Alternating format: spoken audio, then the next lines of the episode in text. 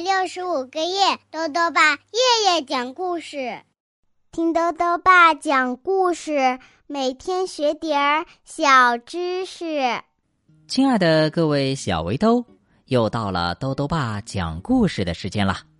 今天呢，豆豆爸要讲的故事是《大恩妮的新家》，作者呢是美国的特里萨·马丁，苏海泉翻译，由。化学工业出版社出版。大安妮是一只猫，它的小主人亨利搬新家了。大安妮能够适应新的环境吗？一起来听故事吧。大安妮的新家，在陡峭山上的一栋老房子里，住着一只非常勇敢的猫。他的名字叫恩尼，大家都叫他呀，大恩尼。大恩妮和一个名叫亨利的小男孩住在一起。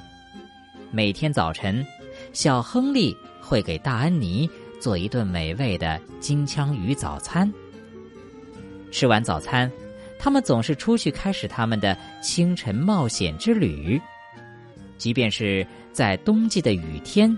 也从未停止过。大安妮什么都不怕，连飞龙也不怕。有一次啊，他甚至还坐了缆车呢。每天下午，雾气渐渐散去，大安妮就蜷在他最喜欢的绿色椅子里面，渐渐的进入梦乡。傍晚。路灯亮起来，大安妮喜欢和他最好的朋友玩具狗巴布洛一起玩耍。玩过猫和老鼠的游戏之后，大安妮蜷缩进自己睡觉的地方。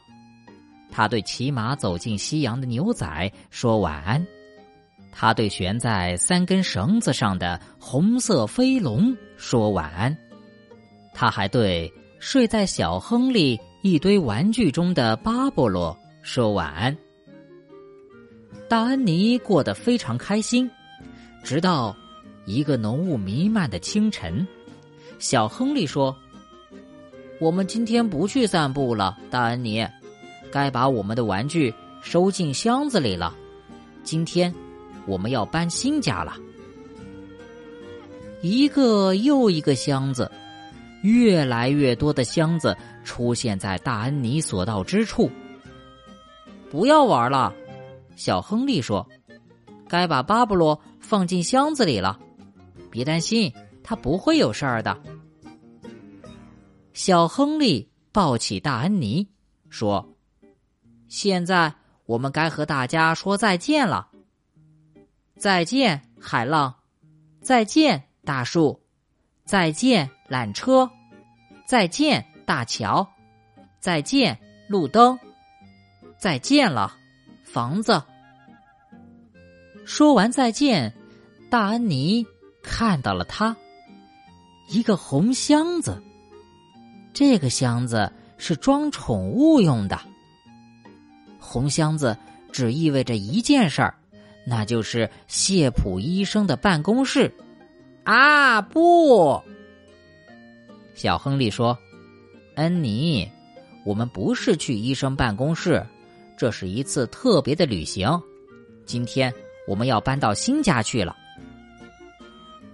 汽车经过医生的办公室，大安妮大声的喵喵叫着：“我们要去哪里？新家是什么？”车门终于打开了，大安妮知道，她来到了一个新地方。他的胡须感觉不到湿漉漉的雨和雾，他闻不到王家餐厅里烤面包卷的香味，他听不见缆车上叮叮作响的铃铛声，他只能听到风刮过他的毛发发出的飒飒声。恩妮有些担心，在这个地方，他觉得自己不是那么大了。小亨利蹲在大安妮身边，说：“这里充满乐趣，可以做很多美妙的事儿。让我们从最喜欢的金枪鱼早餐开始吧。大安妮早餐要吃很多很多的金枪鱼，以确保他感到自己大到又可以开始清晨冒险之旅了。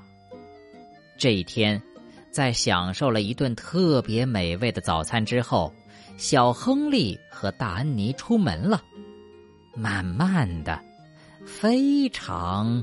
非常慢的出门了。大安妮和圣达菲打声招呼吧，这就是我们的新家。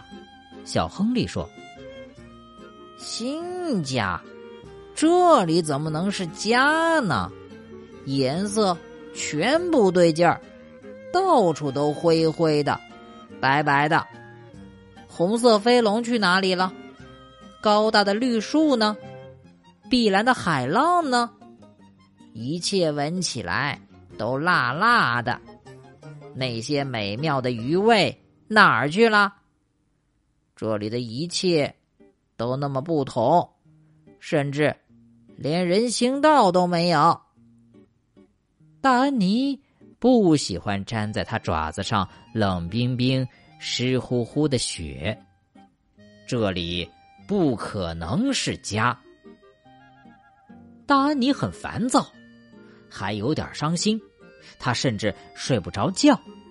她整天喵喵叫着，在房子里啊转来转去。有时，他甚至钻进红箱子里，希望他能把他带回旧家去。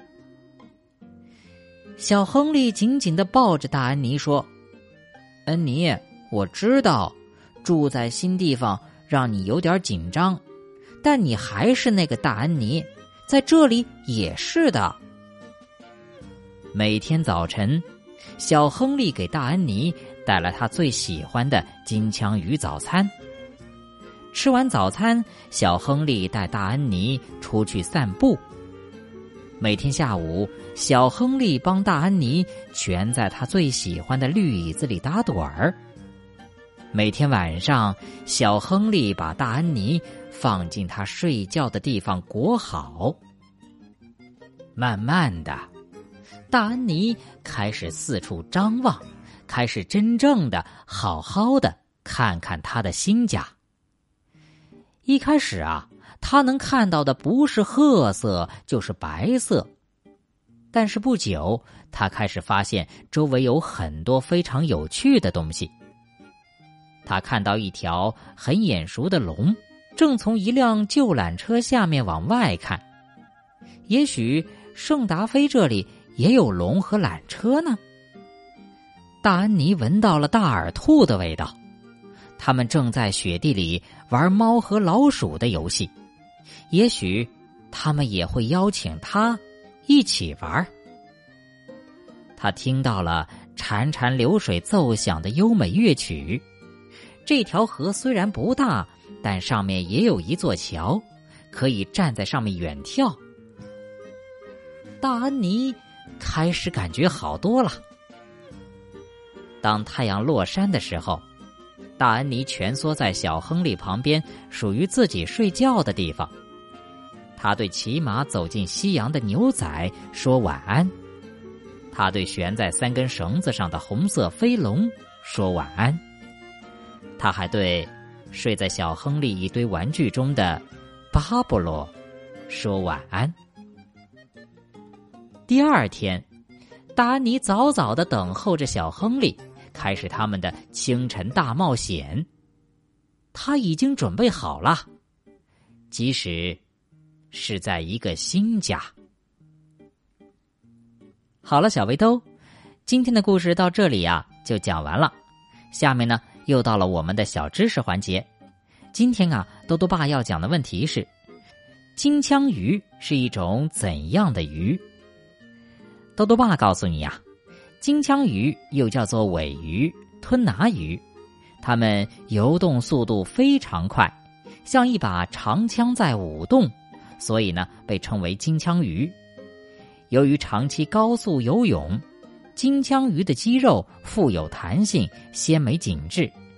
同时呢，金枪鱼肉营养价值高，高蛋白低脂肪，深受美食家的青睐。最后又到了猜谜时间了，今天的谜面是这样的：灯笼里面藏棉花，棉花裹着小月牙，拨开月牙见白豆，灯笼得用竹竿打，打一水果。再说一遍。灯笼里面藏棉花，棉花裹着小月牙，拨开月牙见白豆，灯笼得用竹竿打，打一水果，你猜到了吗？如果想要告诉兜兜爸，就到微信里来留言吧，要记得兜兜爸的公众号哦，查询“兜兜爸讲故事”这六个字就能找到了。好了，我们明天。再见。